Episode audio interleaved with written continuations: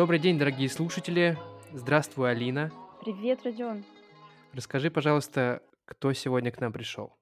Сегодня мы продолжаем серию выпусков с моими друзьями из Владивостока. И я пригласила свою подругу Свету Богдановскую, с которой мы познакомились а, на фестивале, на кинофестивале а, стран Азиатско-Тихоокеанского региона «Меридианы Тихого», ежегодный фестиваль в Владивостоке, на котором я мечтала работать с тех пор, как приехала в Владивосток и узнала про этот кинофестиваль. И Света была человеком, который сделал так, что меня взяли туда на работу. А, собственно, так мы познакомились, задружились, и Света для меня человек, благодаря которому я очень много узнаю из о кино и узнаю что-то интересное об Азии через кино. То есть сегодня у нас больше разговор про творчество, про познание а, культуры и менталитета других стран именно через творчество, а не через а, путешествие или востоковедение. Да, здравствуй, Света. Да, всем привет. Спасибо, что позвали, да. Тебе спасибо, что согласилась. Действительно, э, сегодня у нас такой немножко будет необычный разговор в том смысле, что все предыдущие гости так или иначе были напрямую связаны со странами, которые они изучают. Они либо там проживали, либо это предмет их изучения, а, либо они изучают язык, либо много путешествовали и жили. А Света занимается погружением в культуру и познанием культуры через искусство и кино в том числе. И, Света, можешь, пожалуйста, вкратце рассказать, как так получилось и как так вышло, что Азия и Восточный регион стал предметом твоего профессионального интереса? Ам, ну, вообще, сразу бы хотелось оговориться, я не считаю себя специалистом по Азии, а, но так сложилось в моем профессиональном контексте. Во-первых, я выросла на Дальнем Востоке, прожила там большую часть своей жизни. И, конечно же, ходила в университет, где специальности так или иначе были связаны с историей а, Азиатско-Тихоокеанского региона, Япония, Корея, Китай, Соединенные Штаты, Канада соседние страны. А, И, конечно же, на это наложился мой большой интерес а, к кинематографу как предмет, как форме искусства.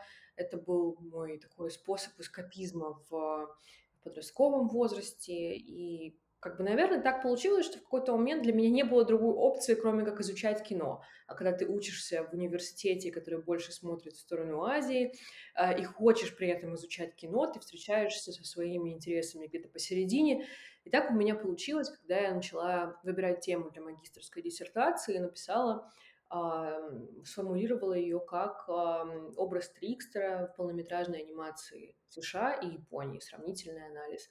Это стало как бы таким, наверное, основным кирпичом, заложенным в фундамент того, почему люди сейчас считают, что я в какой-то степени специалист по азиатскому кино. И на это еще наложилось то, что я очень долго работала на международном кинофестивале «Меридиана Тихого», отдав ему 8 лет своей карьеры.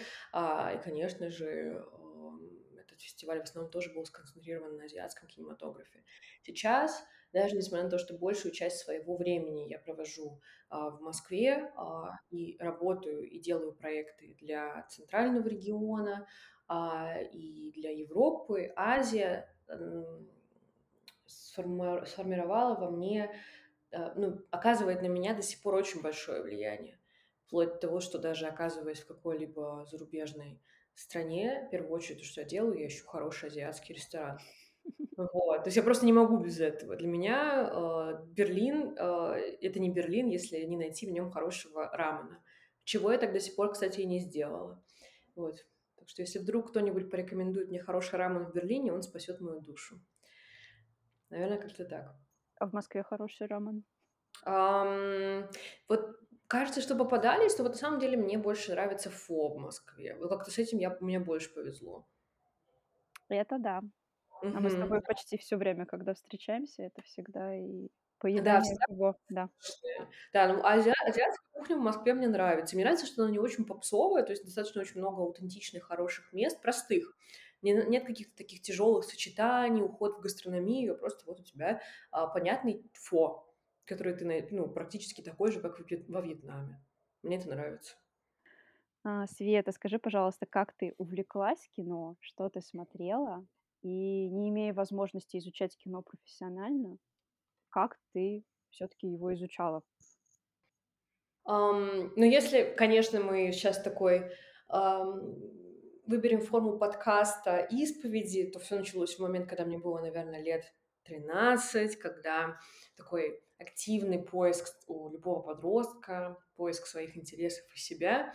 И, а, для меня я считаю, что у меня было эмоционально очень грустное детство. Я не помню почему, но вот как-то такое ощущение серости, оно присутствовало постоянно, и кино было тем инструментом, тем моментом, который это все как будто бы сглаживал. Я помню это ощущение, когда ты приходишь в кинозал, свет отключается, и ты как будто... И остального мира не существует вообще. Ты начинаешь проживать какую-то другую жизнь.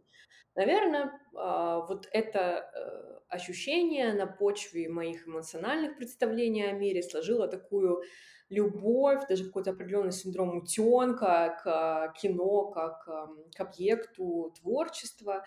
И так или иначе всегда мне казалось, что лет, наверное, до 23 я бредила идеей того, что я хочу быть режиссером, хочу снимать фильмы, хочу каким-то образом вертеться в этой среде. А, и, соответственно, когда я поступила в университет, мы не будем говорить про бакалавриат, потому что это а, в малой степени было связано, поговорим больше про магистратуру. У меня встал вопрос о написании научной работы, магистрской диссертации. А, и на тот момент э, один из самых, наверное, моих любимых авторов э, это был Хаяо Миядзаки и деятельность его студии Гибли. Он вообще, в принципе, потрясающий автор. Я понимаю, что у многих людей есть большая любовь к нему, и она абсолютно обоснована но он стал для меня таким открытием к азиатской душе, ну, потому что у него очень многоуровневые работы а, с большим количеством критики, они а, абсолютно нетипичные для многих нарративов а, японской популярной культуры, а, но одновременно с этим очень близко с ними связаны. А, и да, Японию для себя в плане кино я открыла, конечно же, через Хаяо Миядзаки, а, и именно более методический и конкретный подход к изучению его творчества помог мне углубиться в, в другие направления азиатского кино, открыть их для себя и начать им как-то интересоваться. Я писала работу на тему Трикстера. Трикстер — это мой самый любимый персонаж в мифологии, такой а, хитрец, а, который одновременно и хороший, и плохой, и злой, и добрый, а, который умеет балансировать между законами этого мира. И представление об этом персонаже, вернее, то, как он показывается, абсолютно разнятся в западной культуре и в азиатской.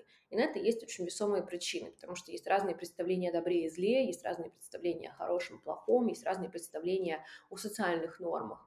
И они, конечно же, по-разному изменялись, по разным механизмам. И я занималась этим, изуч... этим изучением, и трикстеры у Хаяо Миядзаки стали, наверное, для меня а, настолько большим открытием, они настолько многогранные. Например, тот же самый кальцифер, которого, который, наверное, сам первый приходит в голову, а, если мы говорим про Трикстера, а, такого хитреца, полубожественного персонажа. А это кто, это кто, извини, я забыла. Кальцифер — это который э, персонаж в «Ходячем замке», «Ходячий замок», который... Вот это черный такой, ой, а, нет, подожди. Это огонек, который, который огонь, всё, дом держит.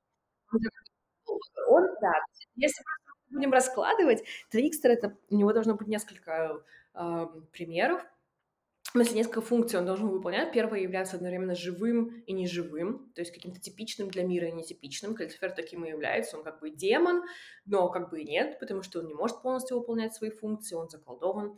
А, второе — это вот в его характере. Третье — это в целеполагании, то есть одновременно он как бы действует в своих интересах, а с другой стороны а, исполняет сделку с Хаулом, с главным героем.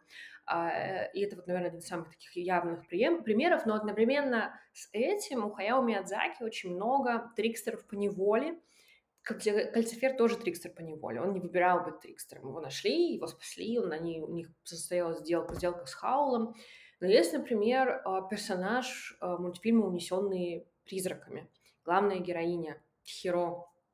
А, Тихиро в классическом в западном нарративе она антагонист, то есть она э, протагонист, вернее, а, то есть она главный герой, главная героиня, а, ведущий персонаж. Но если мы пытаемся это перекладывать на систему мифологических каких-то смыслов, то Тихиро тоже является трикстером. Она нарушает законы мира, в котором она находится. Она одновременно и живая, и неживая. А, и ее поведение ломает очень многие социальные структуры, которые, происход... которые давно были установлены в этом мире. То есть, если мы посмотрим, например, с западной э, точки зрения, то, конечно же, она ну, больше является героиней. Если мы посмотрим с японской точки зрения и с ее э, модели поведения, которая как бы направлена на вынужденность, на какое-то определенное sacrifice, страдание, принесение себя, да, принесение себя в жертв, жертвенность, а, э, то э, Тхиро больше является трикстером, потому что она пытается спасти э, своих родителей, но при этом нарушая законы мира, в котором она находится. Вот. И это почему я, почему, в принципе, если мы будем говорить, японские трикстеры отличаются от американских. А, основная разница это все-таки целеполагание, то если мы возьмем самые, наверное, а, прия... самые, наверное, яркие трикстеры из анимации американские, которые приходят в голову, это, наверное, многие из нас смотрели мультфильм «Все псы попадают в рай», а, и главный персонаж там это пес, который хочет попасть в рай, и для этого ему нужно делать что-то хорошее. То есть он действует в своих целях, исключительно из своей там гордыни и жадности. А если мы ту же самую матрицу переложим на а, то она трикстер по неволе. Ей она вынуждена нарушать законы для того, чтобы спасти свою семью. Она вынуждена ну, быть э, неживой э, и действовать э, в, по законам этого мира. Это было для меня какое-то открытие определенное. Это э, была большая фундаментальная работа, написанная на 200 страниц. Фига, для магистерской, мне кажется, too much. У меня магистерская на 200 страниц, э, и это была, в принципе, наверное, эм, предмет для многих споров на кафедре, потому что я помню цитату заведующей кафедры, которая а, мягко намекала моему научному руководителю, что я, наверное, обкурилась, когда я эту тему выбирала. Потому что, э, например, теоретические основы, которые я брала, это социальный конструкционизм. То есть это идея о том, что все, что мы видим в мире, сконструировано не... Ну, то есть это не то, что оно есть, а то, как мы, как, каким мы это представляем. Мы называем ноутбук ноутбуком, потому что в какой-то момент два человека решили, что он так и должен называться. И наше представление о нем социально конструируется из того, что мы видим э, у других людей. То же самое, а, ну, я, и это как бы, эта философия была переложена на идею того, что Трикстер — это не абсолютный персонаж, а, что нет какого-то единого понятия, и только исключительно через оптику, через проекцию того, как люди видят мораль в своем обществе, мы можем решать, Трикстер этот персонаж или нет. Это, видимо, была настолько радикальная идея для моих ну, как ты, для представителей кафедры, что мне очень долго приходилось отбиваться, чтобы меня, в принципе, допустили к защите. Свет, скажи, пожалуйста, а где-то в свободном доступе есть ли твоя магистрская, и можно ли ее прочитать? Она выложена на сайте библиотеки Дальневосточного федерального университета, ее можно почитать. Все, отлично, отлично. Мы тогда попросим ссылку или сами найдем и приложим ссылку в описании. Если вдруг есть еще люди, настолько интересующиеся э, анимацией и кино, то, блин, ну это правда интересно почитать вот именно с этой точки зрения. Да, но я сразу предупреждаю, что это больше такая аналитическо-философская работа, что это между средней культурологией и философией культуры. То есть это попытка все-таки нащупать, задать вопрос, есть ли эта разница, настолько ли она тонкая, а, или все-таки мы должны вернуться к какому-то обобщению а, и использовать более простые понятия. То есть и как-то вот все-таки Сейчас, спустя несколько лет после защиты, 23 год, 19 4 года назад я защищалась, и вот сейчас все-таки думаю, что я не могу даже сама ответить себе однозначно на те тезисы, про которые я говорила. Но вопрос, он все еще стоит. Настолько ли сильно влияет наше представление о плохом и хорошем а, в той культуре, в которой мы выросли, на то, а, какими а, нам представляются персонажи в нашем кино. Слушай, скажи, пожалуйста, а есть ли такой, э, типичный трикстер, э, в славянской культуре? Ну, хорошо, давай в в русской, в СНГшной анимационной культуре. Ой, у нас их достаточно много. Э, на самом деле, если мы возьмем любую, а, сказку, то тот же самый, э, да да ладно не будем брать сказки, возьмем популярную культуру анекдоти анекдотическую. Есть Вовочка, который, а, во многом, на самом деле, своим поведением, ну, то есть, а, олицетворяет вот эту, а, дуальность нашего мира.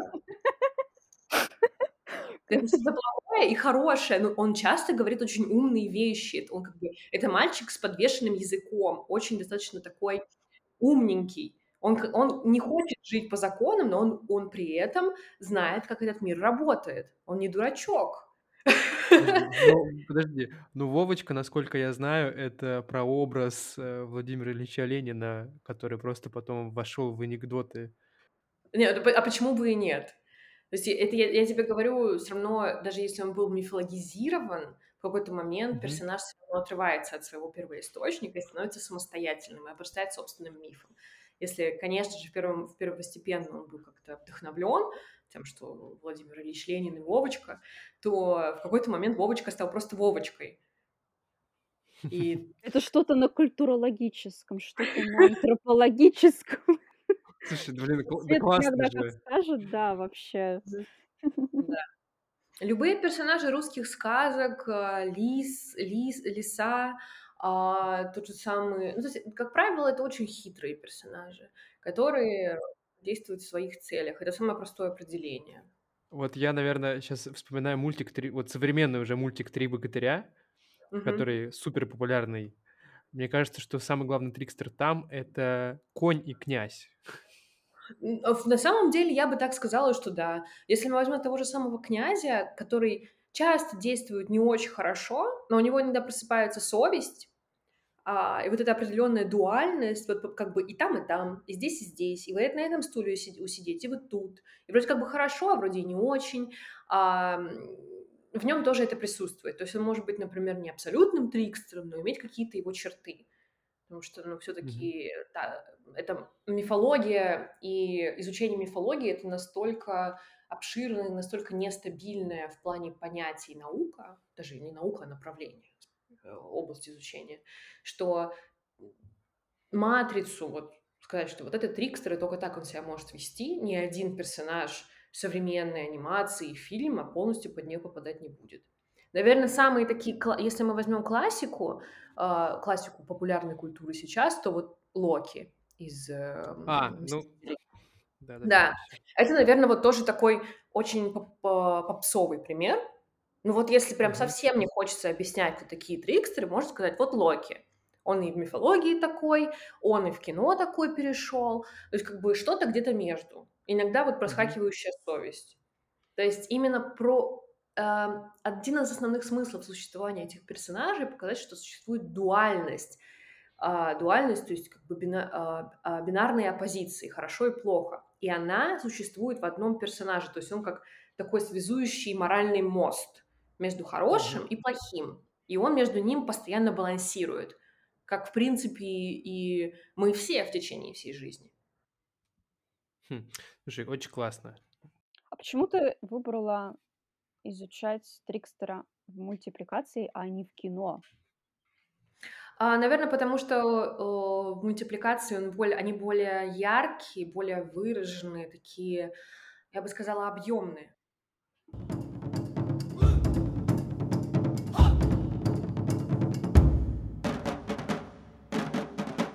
Мы с тобой лично не знакомы, но мне, э, Алина рассказывала, что ты работала, помимо, э, кинофестиваля на Дальнем Востоке, ещё работала, ещё год жила в Японии. И ты там училась, или ты там работала на кинофестивале, или чем ты занималась целый год в Японии? Расскажи, пожалуйста. В 2017 году, э, в конце года, это было, получается, окончание 1 года обучения в магистратуре, 2 семе начало 2 семестра, объявили набор на программу обмена между Хоккайдским университетом, университет Хоккайдо, а, в Саппоро и Дальневосточным федеральным университетом. Эта программа существовала не 1 год. Э, я знала нескольких своих знакомых, которые туда поехали. Ну, я решила податься, несмотря на то, что я не японист, не японовед, японского не знаю. И к тому моменту у меня уже была сформирована тема, которой бы я хотела заниматься. Меня позвали на собеседование, и буквально там через 15 минут после того, как я вышла из кабинета, мне прислали офер, приглашение. Сказали, что вот, вот такие документы нужны, приезжайте. То есть второй год своей учебы я должна была провести в Японии. Ам, это было скажем так, здесь столкнулось 2 реальности в моей голове. Первая реальность- это мое постоянное желание, а, хоть как-то где-то поучиться за границей. Вот, э, которое всё никак не реализовывалось в силу, наверно, моих страхов, отсутствия методик, как это делается, как поступать и прочих вещей, а, и моя усталость от, а, учебы. Я была не уверена, что я закончу магистратуру, я была не уверена, что я хочу заканчивать магистратуру, что вот, ну вот наконец-таки я я 5 лет хотела бросить универ, и вот на шестом году, на втором году магистратуры я его брошу. Я вот как-то к этому готовилась. Но я я решила поехать и решила дать себе шанс, что вот, ну, let's по давайте посмотрим, что из этого получится. Я поехала в Саппоро. При этом, эм, в Японии я была до этого несколько раз. У меня были, э, М. очень близкие отношения с, э, мальчиком из Японии. А, я к нему несколько раз приезжала. То есть Токио и был для меня знакомым городом. Токио- его пригородный, а, пригород. А, я достаточно хорошо в нём ориентировалась. И, конечно, где-то в душе я хотела бы где-то поучиться в Токио. Но я приехала в Саппоро. Это город плоский, новозастроенный. А, чем бы его так сравнить? Ну, я не во всех районах Москвы была, но, а, вот если есть районы Москвы, где здания не выше, а, 5 этажей Ты сейчас просто описала все спальники Москвы. Вот, и при этом с плоскими улицами, и где очень сильно холодно. И, э, ну, вот как бы вот это было Саппоро. Там было очень холодно, там была прям зима, такая такая жгучая, тяжелая зима. А, там был город, э, 10 раз менее активный, чем Токио. А, я была в университете, где вс все практически разговаривали исключительно на японском, а сами японцы не хотели практиковать свой английский и общаться. То есть вот представьте, вот я вам сказала несколько фактов. Я была не уверена в своей учебе, я очень долго мечтала попасть, э, на учебу за границу, у меня были какие-то ожидания, и тут я приезжаю, и начинается вот этот какой-то дичайший культурный шок. Поговорить не с кем, еда невкусная, а, всё не нравится, а, дико холодно, а, и я была разочарована откровенно. Первые там месяц несколько месяцев дались мне очень тяжело. Во многом, конечно, потом это легло в основу моего документального фильма. Но я, переживала. Обучение в Японии очень тяжело. А ты думаешь, это потому что такой университет, вот это вот, э, такой город, я не знаю, такое время? Вот, а если бы это Токио был? Ам, я не могу предположить, ну, если бы это был Токио, потому что Токио уже никогда не случится, как учеба. Вот. Но, наверно, You never know, you never Наверно. know. Но, как я уже сказала, мне кажется, здесь наложился общий какой-то стресс от жизни, а, ожидания, которые не которые были очень сильно завышены, и, ам, культурный шок. Наверно, так. Универ здесь абсолютно ни при чём. Прекрасный университет, там был красивейший кампус, который зимой, а, в момент, когда выпадало очень много снега, это оч это снежная столица Японии, да, было ощущение, как будто бы ты по кампусу, эм, Хогвартса идёшь. Ну, то есть было очень красиво. Там старые вот эти корпуса с высокими окнами. Эм, было потрясающе. А, Я и уверена, потому что вот я во Владивостоке каждую зиму просто потосковала тут.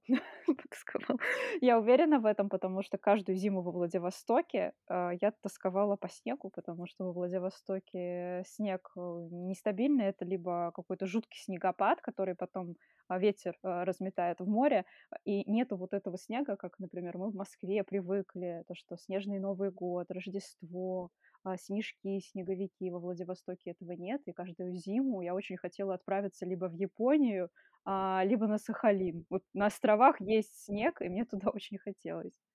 Вот я с этим согласна. То есть как бы кампус был просто потрясающий. Город на самом деле тоже достаточно интересный. Потом, когда уже под конец учебы я знала его лучше, то мне он даже во многом стал нравиться.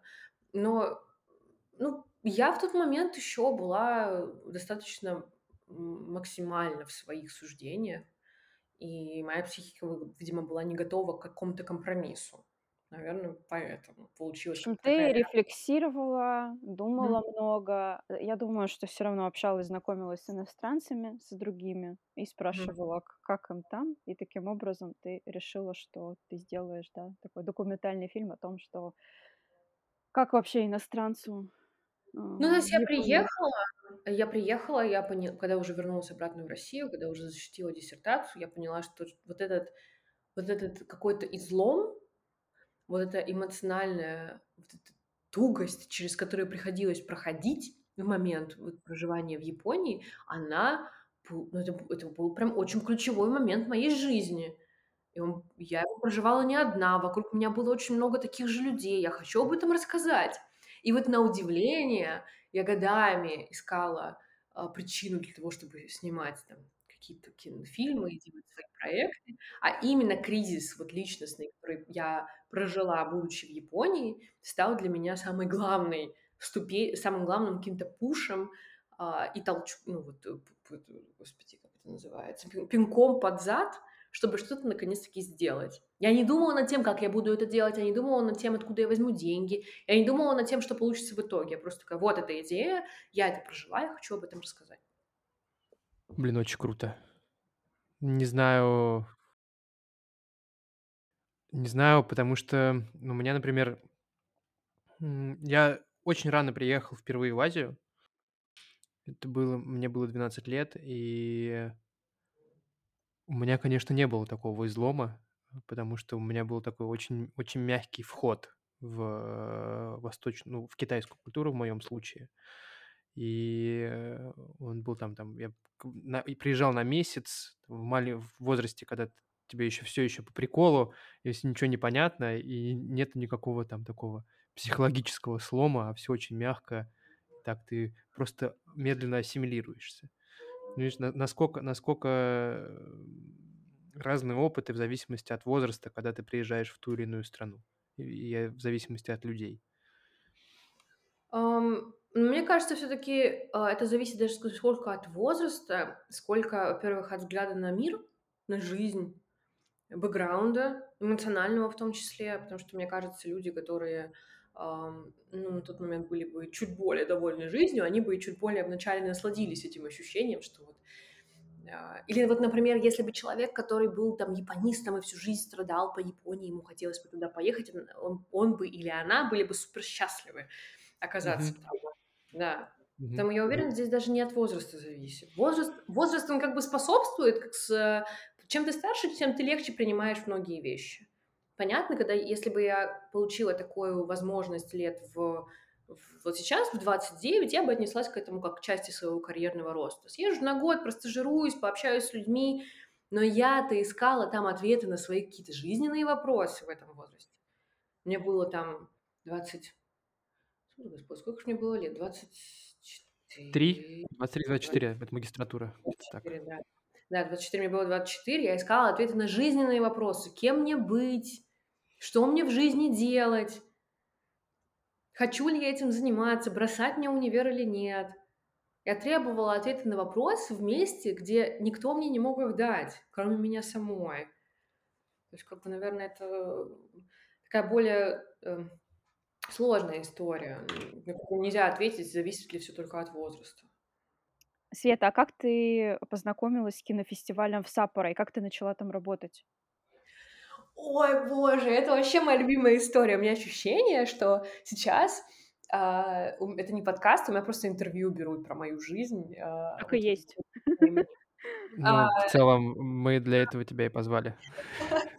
Саппоровский фестиваль- это было первое, что я погуглила, когда мне пришёл уже пришли уже документы, типа, в кинофестивале в Саппоро. Я нашла 2: один анимационный в аэропорту, а, Нью-Читосе, и в Саппоро, фестиваль короткометражного кино. И я уже в тот момент работала какое-то время на кинофестивале. Я сообразила, что делать. Я написала им письмо везде, в личку на Фейсбуке, письмо на почту, каким угодно способом, что вот я такая-то, такая-то, работаю на таком-то кинофестивале, хочу познакомиться, заобщаться, давайте налаживать связи, можно ли получить, можно ли получить аккредитацию, сколько она стоит. Короче, я их задолбала, так что я уже я на Фейсбуке писала кураторам в личке, типа, ответьте, пожалуйста. Ну, э, в итоге они, конечно, ответили, они сказали, да, конечно, приходите, вы в такие даты, мы вам дадим аккредитацию. Это было у них в октябре обычно, осенью, в общем, проходит фестиваль. Я ждала. Я приехала э, с удовольствием подготовилась эмоционально к тому, как я пойду на этот фестиваль. В итоге пришла за аккредитацией. Вот Алина помнит, что такое Меридиана Тихого. Это церемония открытия, это куча звезд. Это, в общем, какой-то немножко э, запашок пафоса он есть. Конечно, ты чувствуешь, что ты на большом международном событии. Тут я прихожу за аккредитацией. Это э, ребята снимают один зал в небольшом кинотеатре, без всяких дорожек, без всего, ну, но тем не менее с международными гостями, какими-то режиссерами, которые приходят представлять свои фильмы. И я приехала, пришла, забрала аккредитацию, и просто фестиваль идет 4 дня, и все 4 дня я провела в этом кинотеатре. Вот вы можете представить, до этого я несколько месяцев, мне не нравится еда, мне не нравится то, что холодно, со мной никто не разговаривает, мне нужно общение, и мне тут дают перманентные какие-то бесконечные на 4 дня билеты в кино. И, конечно же, эти 4 дня я провела в кино. Это было самое лучшее время на тот момент, с момента моего приезда в Японию. Я посмотрела, во-первых, такое количество фильмов. Я посмотрела фильмы, которые я никогда до этого не видела. То есть, ну, как бы это такое, было такое ощущение, что я не работала до этого никогда на кинофестивале, что я вообще не знаю, что такое кино потому что у меня была возможность посмотреть лучшие короткометражные работы, одни из лучших короткометражных фильмов со всего мира, которые в течение последнего года где-то так или иначе выстреливали, были представлены. Но я влюбилась. То есть это была просто какая-то феерия. Во-первых, наверное, наверное, феерия эндорфинов. То есть там прям постоянное, вот я помню, у меня колотилось сердце после каждого показа, я подходила к кураторам фестиваля, постоянно с ними делилась впечатлениями, ну и плюс, конечно, сработало то, что они меня звали на какие-то их мероприятия и вечеринки, а, и у меня была возможность познакомиться там с режиссерами, как-то пообщаться, а, вот. Это был первый год, когда я просто туда пришла. И не сказать, что сразу я думала, что я как-то буду с ними дальше сотрудничать, но потом я вернулась на обратно во Владивосток э, через год и уже пыталась как-то привести э, Саппоровский кинофестиваль к нам на Меридиана Тихого.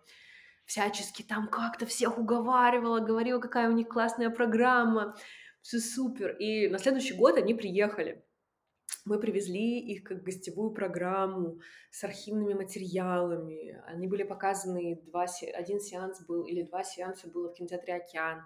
Они также постоянно показывались э, в фестивальной деревне. Для меня это был первый мой кураторский проект на кинофестивале. Я прям чувствовала какой-то свой профессиональный рост.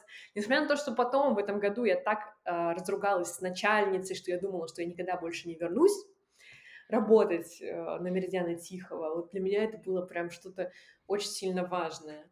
А, ну и э, в этот же год, по-моему, да, по-моему, в этот же год или на следующий год ребята предложили мне, ну, кураторы Сапоровского феста предложили мне сделать для них подкаст, в котором я бы рассказывала о их программе, подкаст на английском языке. Я бы рассказала о лучших фильмах или обо всех фильмах, и они бы выкладывали его на YouTube, чтобы какой-то... Потому что в тот момент случился ковид, и им нужно было как-то наладить э, не коннект, ну, в общем, в общем какую-то коммуникацию. Соцсети наладить, короче. Да, да, да коммуника- коммуникацию с аудиторией за рубежом чтобы, mm-hmm. поскольку они вышли в онлайн, теперь они не только показываются в маленьком зале в кинотеатре, им хотелось бы еще привлекать трафик не только из Японии, но и из-за рубежа. Соответственно, о фильмах нужно рассказывать. И они предложили мне сделать подкаст. На следующий год я уже на них вышла и опять им предложила И три года подряд мы делали с ними вот такие подкасты. А, на, ну, то есть я их делала, собственно, ручно на тему того, а, о чем их фестиваль в этом году, какие фильмы наиболее примечательные, мой личный выбор, лучший фильм, по моему мнению. Вот. А их до сих пор можно послушать?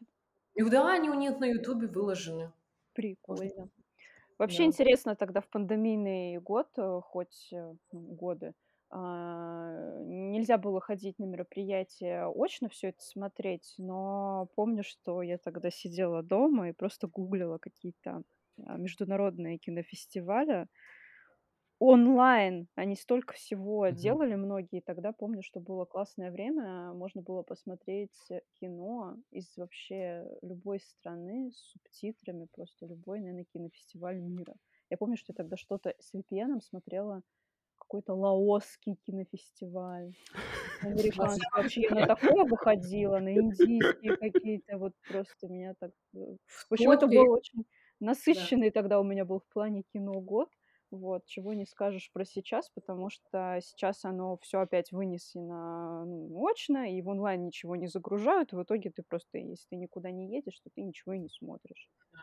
Ну, вообще, в пандемийные годы для а, различных кураторов программ на кинофестивалях было золотое время, я бы сказала, потому что, во-первых, раздавали бесплатно аккредитации на фестивале, пусть даже онлайн. Она стоит не, не маленьких денег, на тот же самый берлинский 150 евро нужно платить, чтобы аккредитоваться. Они раздавали бесплатные там доступы на онлайн-платформы. А, большинство, большая часть программы была онлайн. То есть была возможность как-то все равно приметить какой-то фильм на следующий год, подсобирать программу, обменяться контактами. И это было золотое время. То есть я вот до сих пор помню, что это было супер круто, что практически каждый второй крупный фестиваль раздавал бесплатную аккредитацию на свою платформу. Такое время было, эх. Слушайте, я, я, я не, не, у меня другие, другие воспоминания о двадцатом годе, поэтому я тут к вам не могу присоединиться, не могу к вам Нет, присоединиться, ну, к в смысле, всем было грустно, скучно, просто мы старались брать от онлайна лучшее, что можно У было. меня, у меня- у меня была учеба онлайн, мне было грустно, скучно и больно. Вот да, с одной А, стороны, тебя очень сильно как-то, э, очень, конечно, многое обрезалось в социальной какой-то коммуникации, вот в этом ощущении живой аудитории, но с другой стороны, были и плюшки свои. То есть как бы мне тоже очень сильно не хватало там своих друзей и возможности наконец-таки уже вживую послушать лекторов на лекциях или что-то подобное, что очень сильно устаешь. Гораздо тяжелее концентрироваться, если ты в онлайне.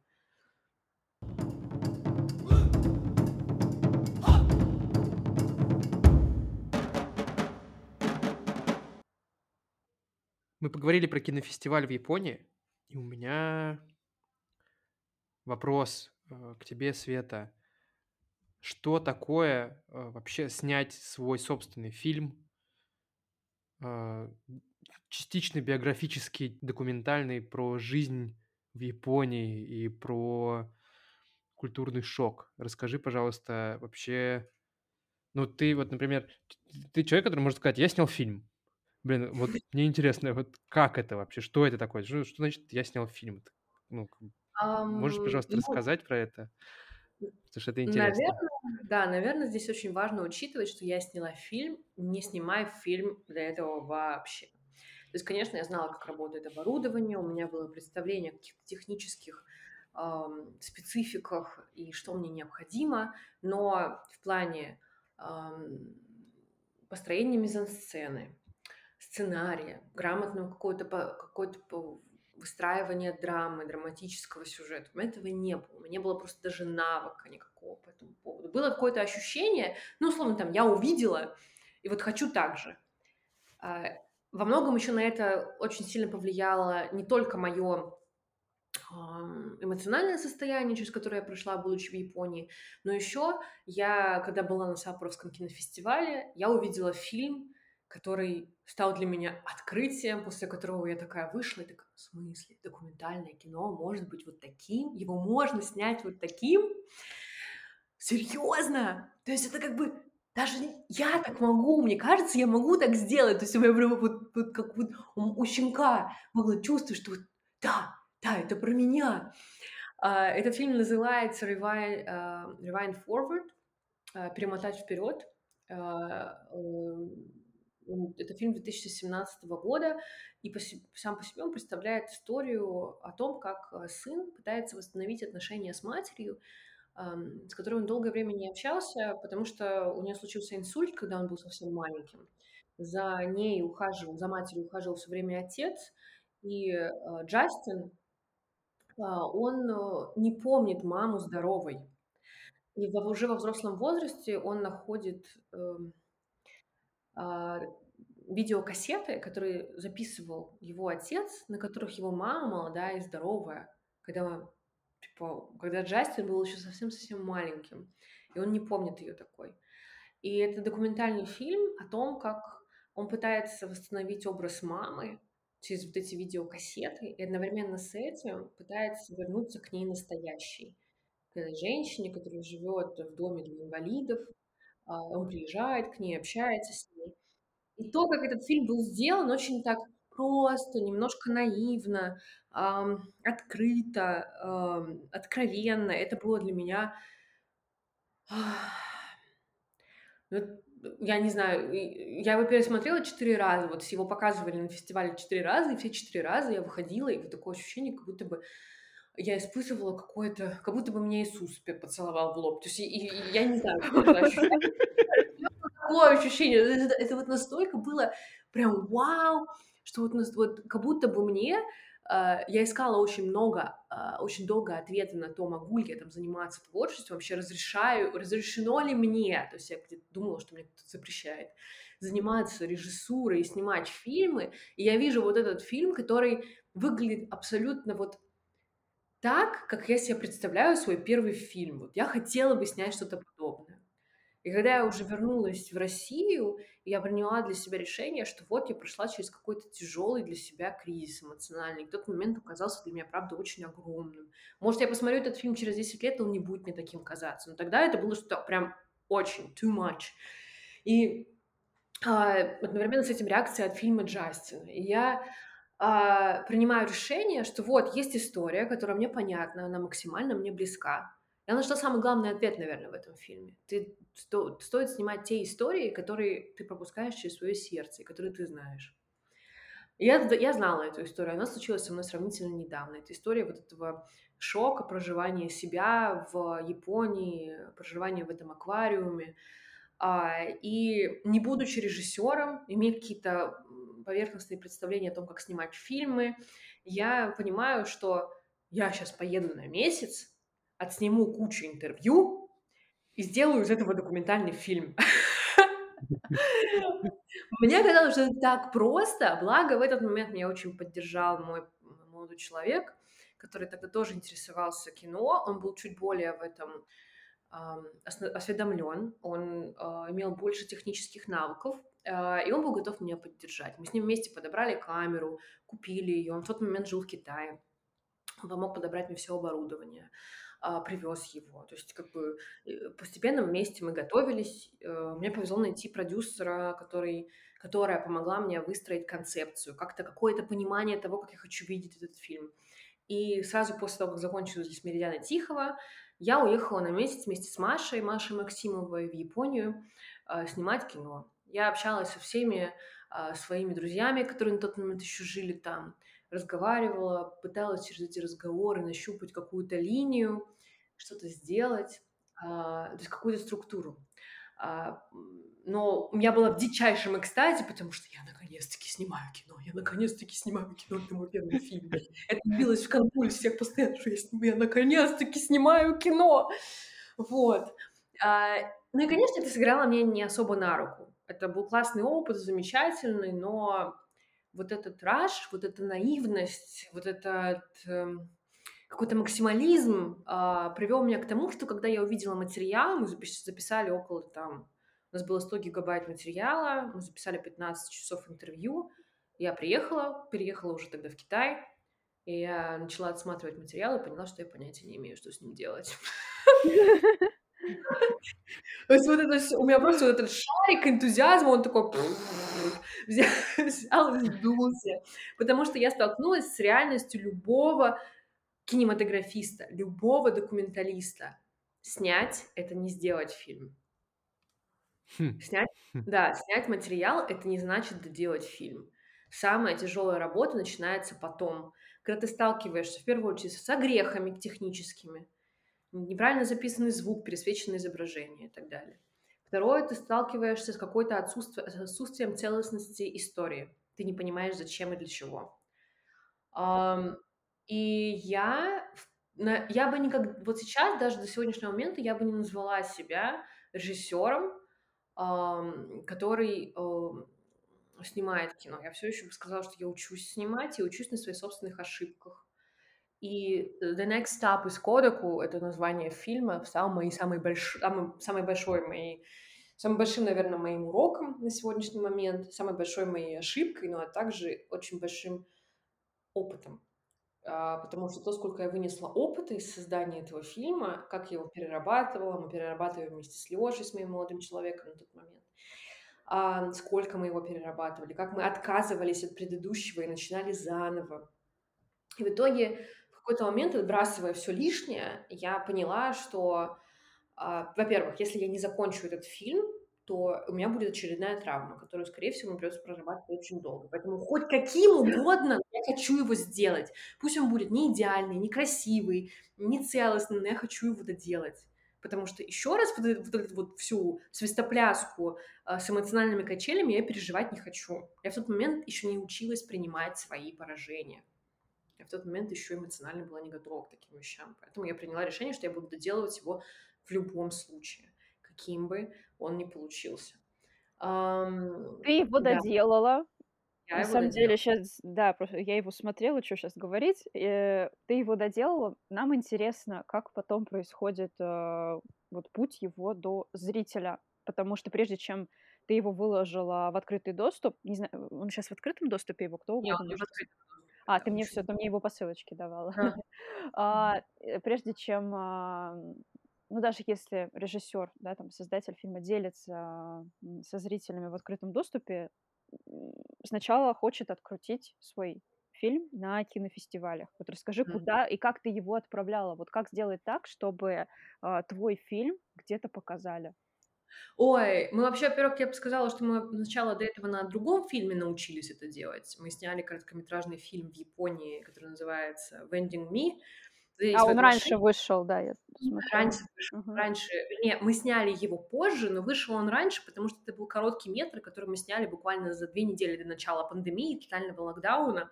Мы съездили в Осаку, а, и в на Окинаву. У нас был небольшой отпуск с Лёшей, и мы там сняли кино, а, и решили просто сделать это как упражнение. И, конечно же, нам было интересно поотправлять его на всякие фестивали, а не сразу выложить. Мы зарегистрировались на разных платформах, которые для этого есть. На сегодняшний момент в России, к сожалению, ам резон и смысл отправлять только через Film Freeway. Это такая платформа, база кинофестивалей, на которой можно подать заявку, подать свой фильм. Там есть платные, но есть очень много бесплатных. А, остальные платформы, типа Short Film Depot, э, они только с оплатой взноса в виде 5 евро за заявку. То есть там нужно в обязательном в обязательном порядке оплачивать, нет бесплатных, э, подач. Вот, и мы подавали, и через, наверно, 2 недели после того, как мы это сдела как мы начали подаваться с вендингом, Vending Me, короткометражкой, нас взяли в конкурс Гамбургского кинофестиваля короткометражного кино. Ну, это был ваще, это был прям просто у меня такое ощущение, будто бы я на "Оскар" меня номинировали. Было такое чувство. Меня Лёша разбудил посреди ночи, ну, не среди ночи, типа, было 12 ночи, он просто сидел ещё за ноутом и такой: "Нас взяли в конкурс". Я такая: "Что? Где?" То есть я я просто в таком шоке была приятном.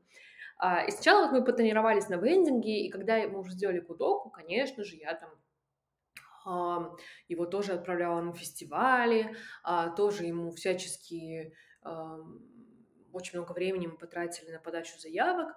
Честно говоря, вот сейчас я смо я не помню, там, по-моему, 6 или 7 фестивалей, то есть какое-то количество фестивалей мы участвовали. Даже мы попали в конкурс, э, в шорт-лист конкурса, а, фестиваля документального кино Гуанчжоу, а, на который, к сожалению, не состоялся в итоге, но мы, типа, были в шорт-листе. Предмет для гордости. А, но, э, да, Конечно, если ты начинаешь подаваться на фестивали, очень важно понимать потенциал своего фильма, быть честным перед собой, понимать, на какие фестивали лучше податься. Мы еще были такого нестандартного размера, типа 40 минут, 38. А, это и не короткий, и не полный метр. Это средний метр, и не на всех фестивалях средний метр есть. То есть есть либо, либо короткий от э, 2 до э, 25 минут, либо от 60 минут плюс. То есть среднего метра нет.